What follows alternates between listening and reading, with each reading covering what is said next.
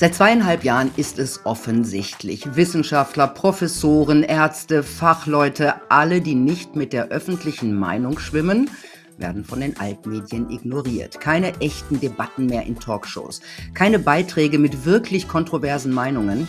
Und das ist Betrug am Bürger. Denn wie soll der sich eine fundierte Meinung bilden, wenn ihm nicht alle Positionen gezeigt werden? Tja, dafür gibt es ja jetzt uns, die unabhängigen, die alternativen Medien, die nur durch euch existieren können. An dieser Stelle ein herzliches Dankeschön für eure Unterstützung. Im Gegenzug gibt es dafür kluge, tolle, hinterfragende und mutige Denker.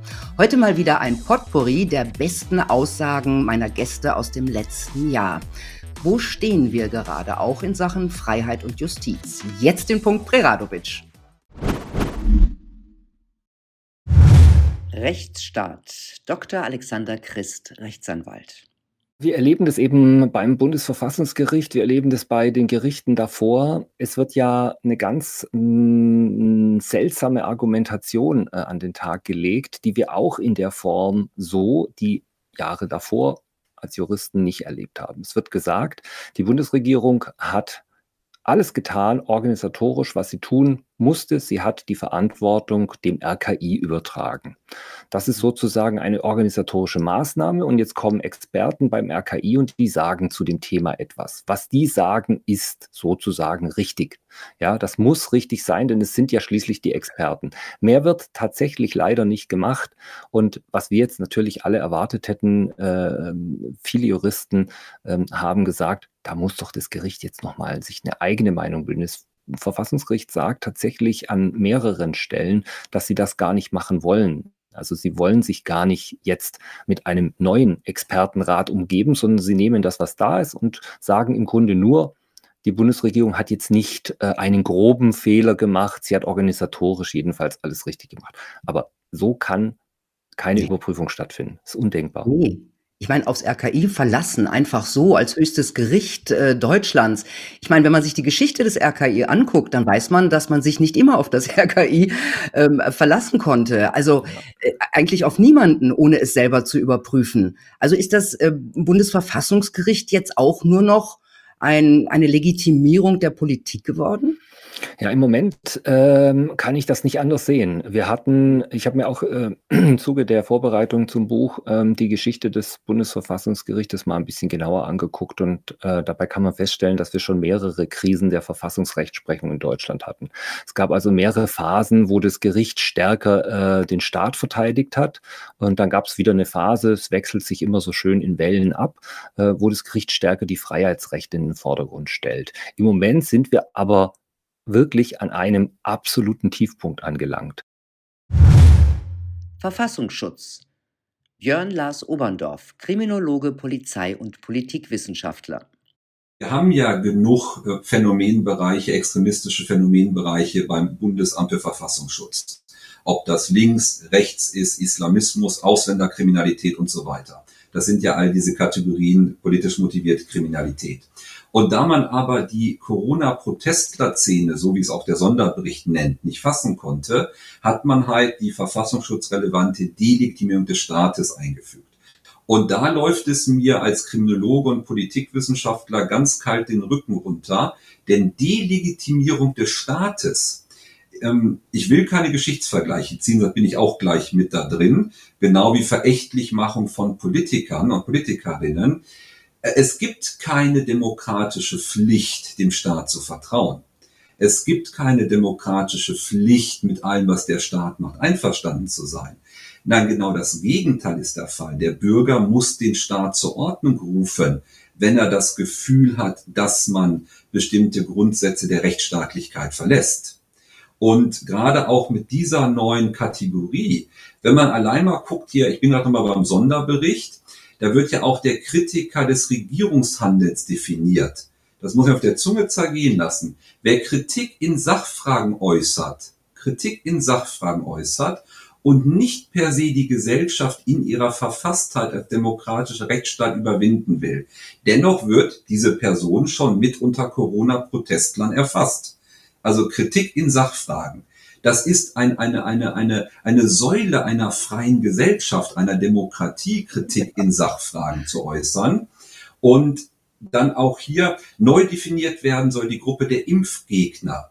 Hierzu wird gezählt, wer die Notwendigkeit beziehungsweise Wirksamkeit der Corona-Schutzimpfung in Frage stellt beziehungsweise ablehnt.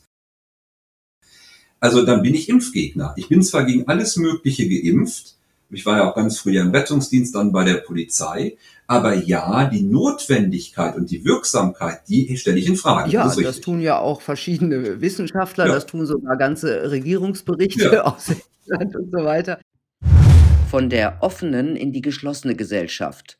Professor Dr. Ulrike Gero, Politikwissenschaftlerin. Die offene Gesellschaft, wo die Leute so sein können, wie sie wollen und ihre Meinungen haben. Man kann ja in der offenen Gesellschaft, in schlechter Gesellschaft sein. Das heißt, man muss den anderen nicht unbedingt lieb haben. Ja, der darf anders und meinetwegen auch schlecht sein. Man kann in schlechter Gesellschaft sein. Aber in der geschlossenen Gemeinschaft hat die Gemeinschaft schon vorher aussortiert in die Guten und die Nicht-Guten. Ja, und die Guten machen mit und die anderen sind draußen. Und die, die draußen sind, sind nicht nur draußen, sondern die sind dann, dann kommen diese ganzen Umdeutungen, die sind dann die Gefährder, die sind es schuld, wegen denen und so weiter. Ja, und genau das ist passiert. Wir haben nicht nur die Schließung erlaubt, ja, die Schließung in eine Gemeinschaft, gruppenspezifisch, geimpft gegen ungeimpft. Wir haben das moralisch überhöht. Die einen sind solidarisch, die anderen sind nicht solidarisch. Wir haben aus nichts, ja, es gibt keine empirischen äh, äh Vorbehalte dafür, gesunde Bürger, die nicht geimpft sind, zu Gefährdern dekretiert und aus dem Argument der Gefährdung eine Stigmatisierung, Ausgrenzung und Verunglimpfung gemacht. Und wir haben tatsächlich basische Elemente von Minderheitenschutz nicht mehr respektiert. Ja, sie waren rechtlos. In Österreich gar zumal, wo wir noch den Lockdown für die Ungeimpften hatten, also eine besondere Nudging-Behandlung. Ja. Ich erinnere mich persönlich sehr gut daran. Ja, und, und, und eine, eine kolossale gesellschaftliche Ausgrenzung. Und ich gebe Ihnen recht, in einer Selbstgerechtigkeit, dass die liberale Mitte ähm, ihren eigenen Extremismus nicht mal bemerkt hat. Ja, also man muss ja, man kann ja mal ganz konkret sein, also dass etwa progressive Zeitungen wie der Falter in Österreich äh, bei diesem Thema äh, kolossal ausgeschert sind, ja, in einen Extremismus der Mitte. Äh, ich erinnere an diesen Cartoon im Falter, wo auf einen Ungeimpften gepinkelt wird, ja, also wirklich, ähm, und deswegen haben wir diese ganzen Debatten, ja, also bei so einer zynischen Ausgrenzung haben wir ja dann Debatten, was darf man jetzt vergleichen, ja, ungeimpft, gelber Stern und so weiter. Diese Vergleiche sind vielleicht dumm, wie auch immer, ich will das überhaupt nicht thematisieren und bearbeiten, aber äh, der Punkt, dass eine gesellschaftliche Mitte nicht mal mehr bemerkt hat, wie autoritär ausgrenzend sie geworden ist und es tatsächlich bis heute nicht bemerkt, weil ja sie glaubt, sie hat die Wahrheit und die Mehrheit und die Moral für sich. Ja, wir wollen ja nur das Gute und du bist schuld, wenn das Gute nicht funktioniert. Ausgrenzung. Dr. Michael Andrik, Philosoph und Historiker. Was mich bekümmert ist, wie einfach es war und wie schnell es ging.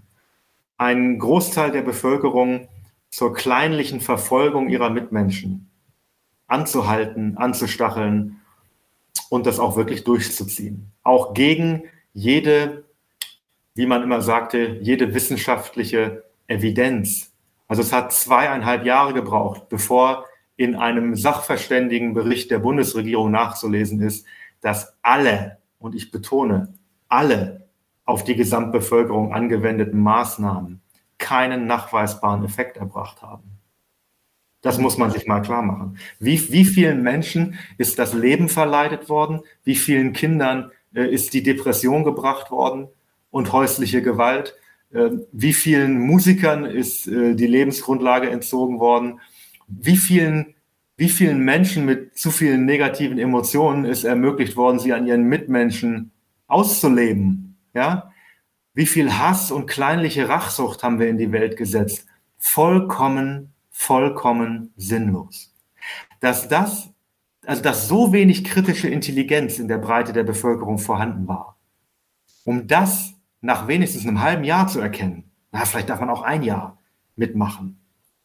Das ist eine, das ist für mich der eigentliche Stolperstein, an dem ich immer noch kranke und wo ich manchmal damit ringe, nicht an manchen Stellen auch eine tiefe Verachtung zu empfinden. Aber das, das wehre ich dann ab, weil Verachtung zu empfinden, das ist das Ende. Ja, weil dann, wenn Sie jemanden verachten, dann können Sie, dann können Sie mit ihm nicht mehr konstruktiv mhm. Äh, an einer besseren Zukunft arbeiten. Und das müssen wir letztlich. Ich, ich will hier nicht weg. Ich will, dass es hier wieder ein, dass hier wieder ein Wind weht von, von Freiheit, von Selbstbestimmung, von, von offenem Streit und nicht äh, dieser kleinliche Geist, äh, dass nur die ein Recht haben, sich zu äußern, die die Wahrheit ausdrücken. Wir, denn dazu braucht man immer ein Wahrheitsministerium, was entscheidet, was die Wahrheit ist. Übergriffige EU. Hannes Hofbauer, Wirtschafts- und Sozialhistoriker. Wenn, wenn ein, eine Herrschaft, egal ob das jetzt eine kirchliche in früheren Zeiten oder ein autoritärer oder ein absolutistischer Staat ist oder eben jetzt diese supranationale Europäische Union, wenn die mit Verboten arbeitet, im Sinne von äh, Meinungsfreiheit oder Pressefreiheit einzuschränken, dann ist das auch ein Zeichen, dass sie schwach ist. Weil wenn sie stark wäre, dann könnte sie, glaube ich, die äh, Widerstände, die Gegenmeinungen offen diskutieren lassen. Während so wären Gegenmeinungen eben einfach verboten. Also wir sehen es ja jetzt äh, in vielerlei Hinsicht äh, nicht nur über die kalifornischen Medienkonzerne, die einfach löschen und, äh, und, und, und, und äh, äh, blockieren, äh, sondern eben auch über sowas wie in Deutschland den Medienstaatsvertrag oder in der Europäischen Union, was Sie angesprochen haben, dass es eigene Vorgaben gibt und eine eigene Taskforce, die eben genau das, nämlich eingeschränkte Meinungsfreiheit produzieren und, und für eingeschränkte Meinungsfreiheit eintreten, also für Meinungs, die Meinungsfreiheit abschaffen im Prinzip in wesentlichen Fragen. Ja. Also in geopolitischen Fragen, auch in Fragen der Migration, in Fragen der Einstellung zur Europäischen Union, äh, ist die sehr stark eingeschränkt. Und das ist ein Zeichen der Schwäche. Also es ist jetzt kein großer Hoffnungsschimmer, den ich da geben will, aber es, es zeigt doch, dass die Europäische Union mit äh, einer normalen Diskurs gegen Öffentlichkeit äh, einzubeziehen nicht mehr zurande kommt. Also ich weiß nicht, ob mich das so hoffnungsfroh macht, so nach dem Motto, und bist du nicht willig, dann brauche ich Gewalt. Also ich meine, dann, das heißt, unsere Freiheit wird eingeschränkt, weil die EU sch zu schwach ist, ja, weil der Widerstand zu groß ist, aber äh, das läuft doch in ein totalitäres System. Ja, ja, aber ein totalitäres System äh, kippt leichter als eines, was sozusagen fest im Sattel sitzt.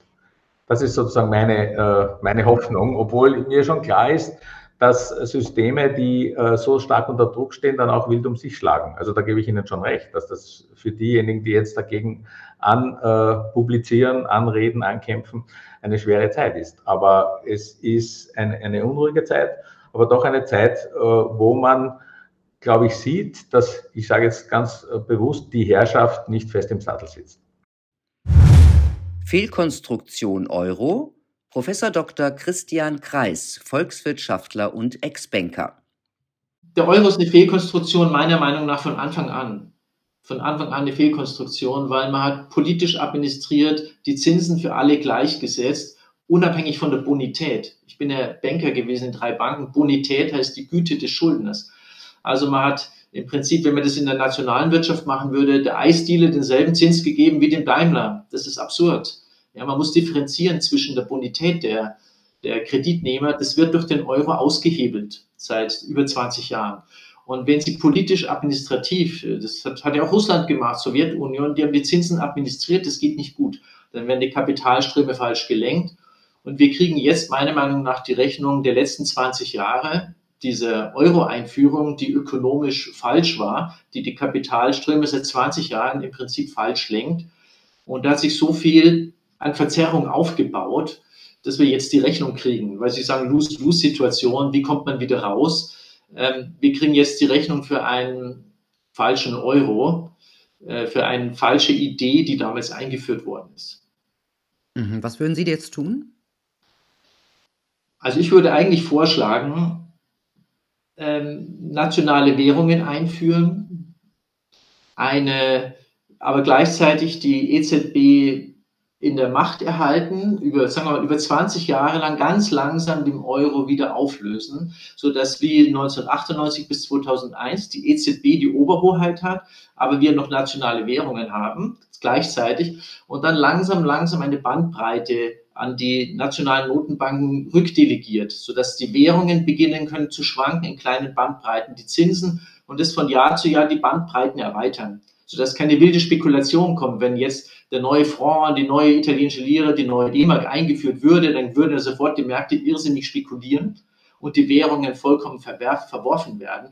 Und das nicht machen, sondern Bandbreiten, die die EZB steuert und von Jahr zu Jahr diese Bandbreiten zulassen, sodass langsam die Währungen wieder atmen können. Die Finanzmacht im Schatten. Dr. Werner Rügemer, Publizist und Philosoph.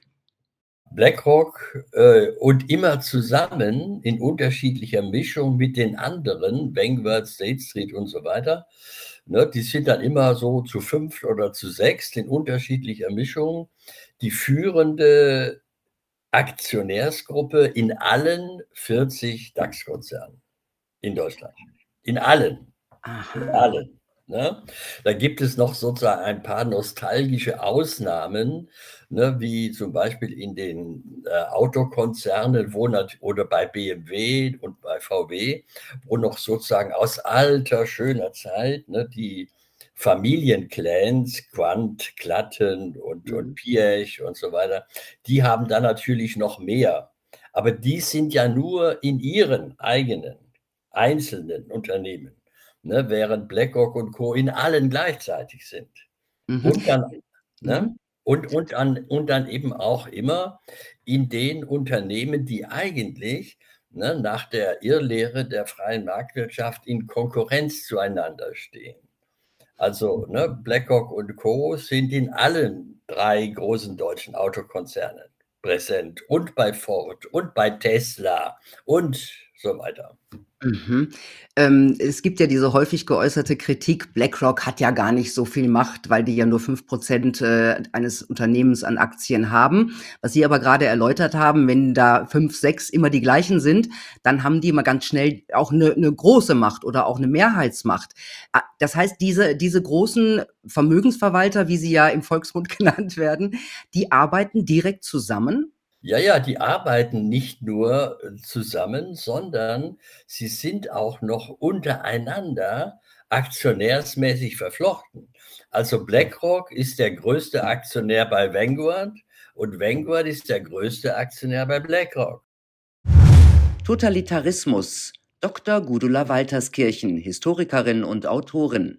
Hannah Arendt beschreibt diese atomisierte Gesellschaft als eine Gesellschaft, in der es wenig bis gar keine Bindungen zueinander gibt, in dem diese sozialen Bindungen auch gezielt von der Staatsmacht gestört oder zerstört werden, um den Menschen zu vereinzeln. Das heißt, das ist nicht ein normaler Individualismus, wie wir ihn heute kennen, sondern eine Vereinzelung.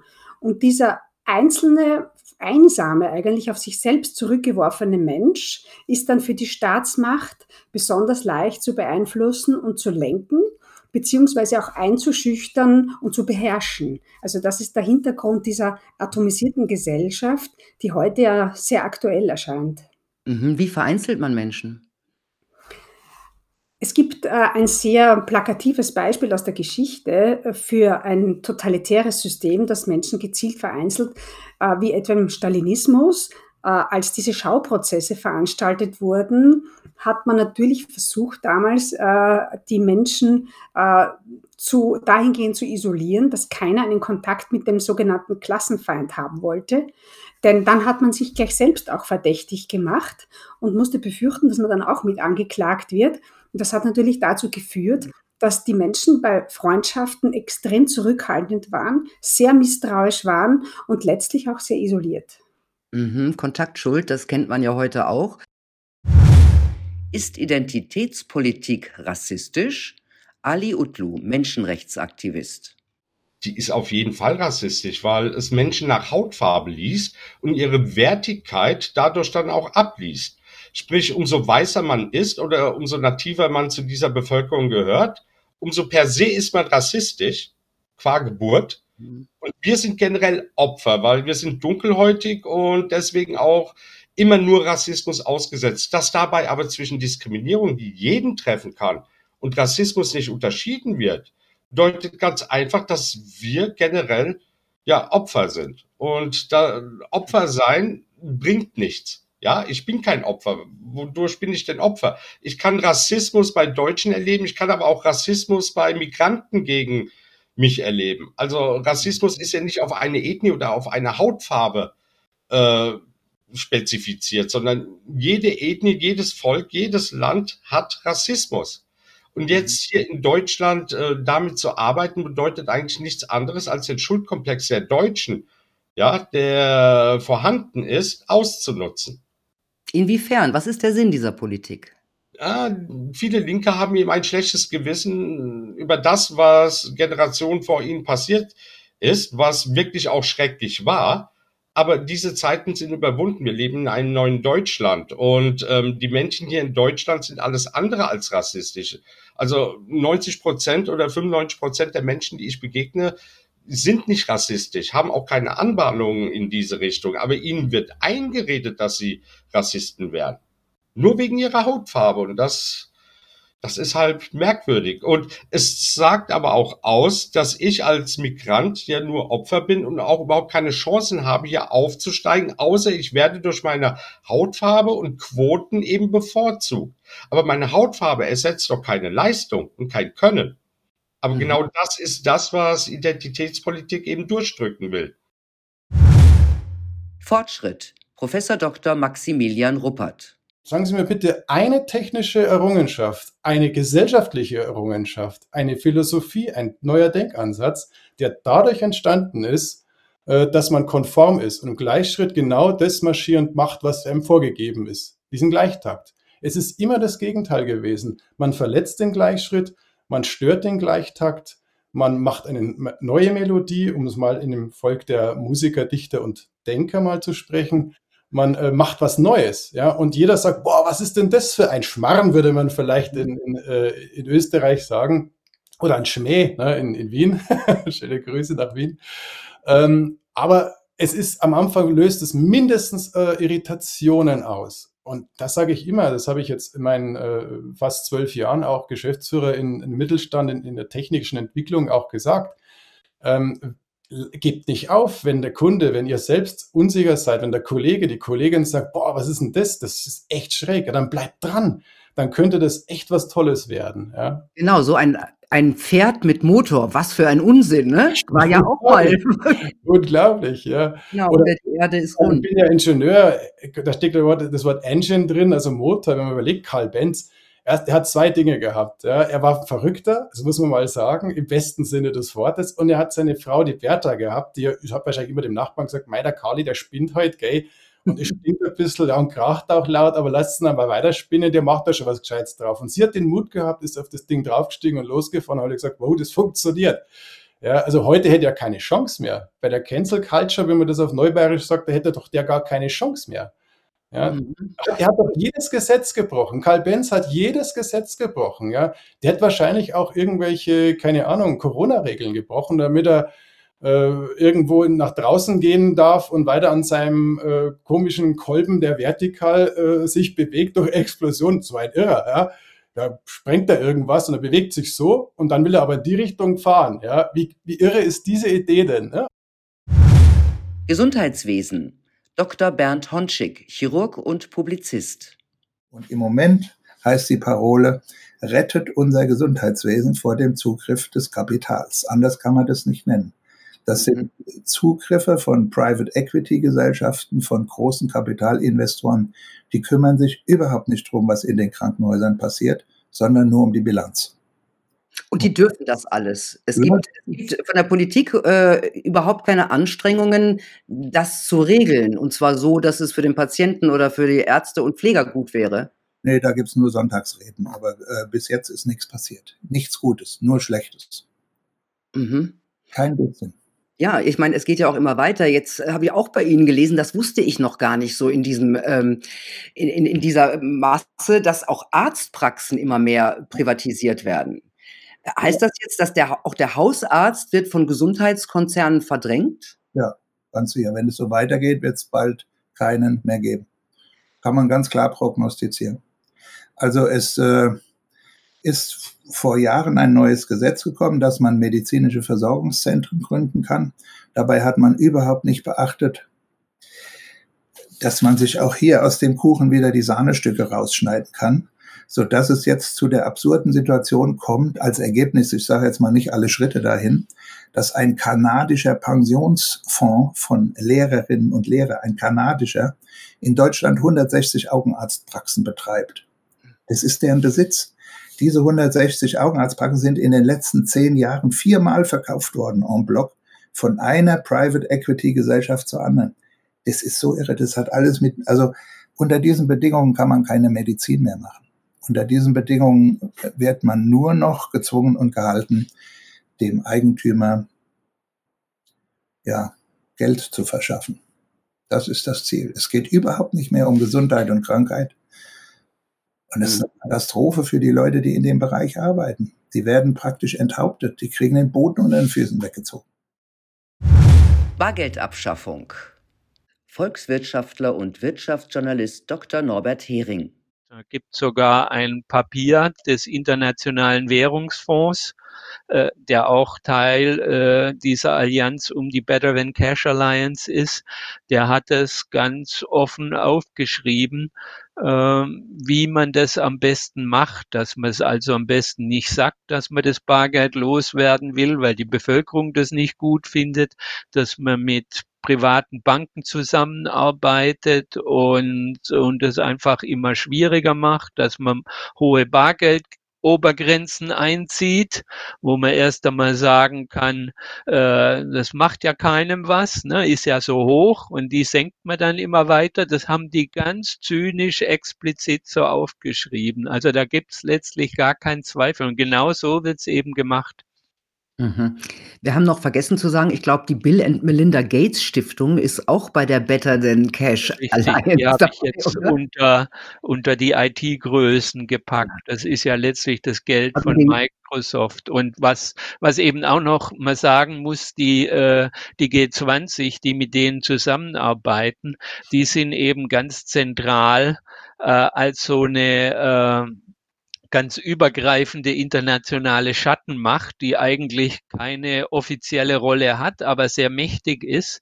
Und da gibt's äh, eine ganze Reihe von äh, Gremien um die rum, äh, die letztlich die äh, Regeln für die Banken festlegen. Also gibt's eine Financial Action Task Force gegen Geldwäsche, äh, wo die ganzen Polizeibehörden und Notenbanken zusammen sind äh, und die entscheiden dann, was so die Regeln für ba Standards heißt es erstmal für Banken im Umgang mit äh, Geld, insbesondere Bargeld sein sollen, weil so getan wird, als ob Bargeld das größte Problem wäre.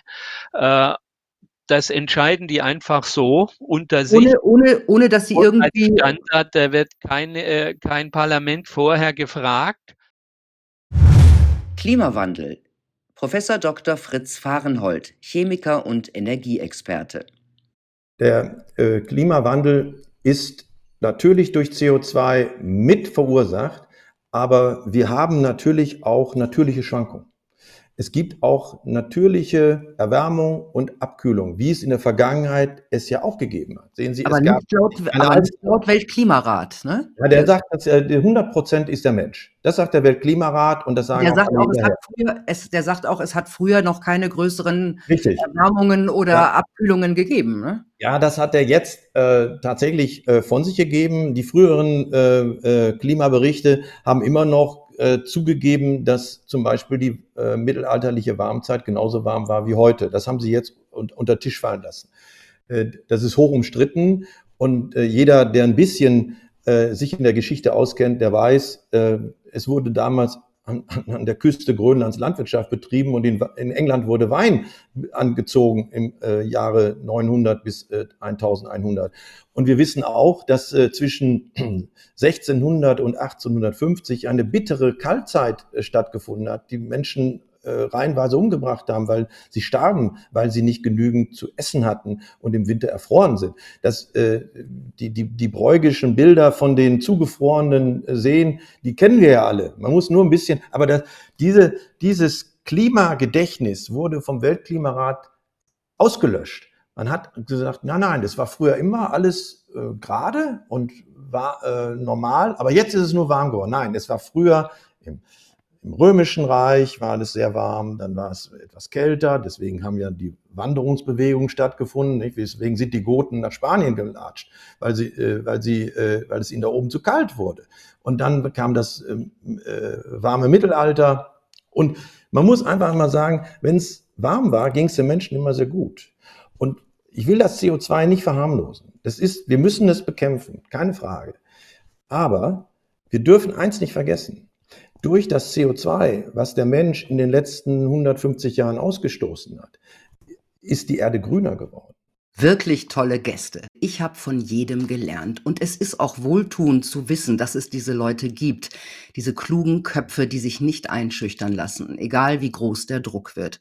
Und der wird von Monat zu Monat größer auf kritische Stimmen kein gutes Vorzeichen für eine freie Gesellschaft. Wenn ihr Lust habt, das ein oder andere Interview in Gänze zu sehen, die Links stehen in der Beschreibung unter dem Video. Ich wünsche euch eine gute Zeit. Bis bald.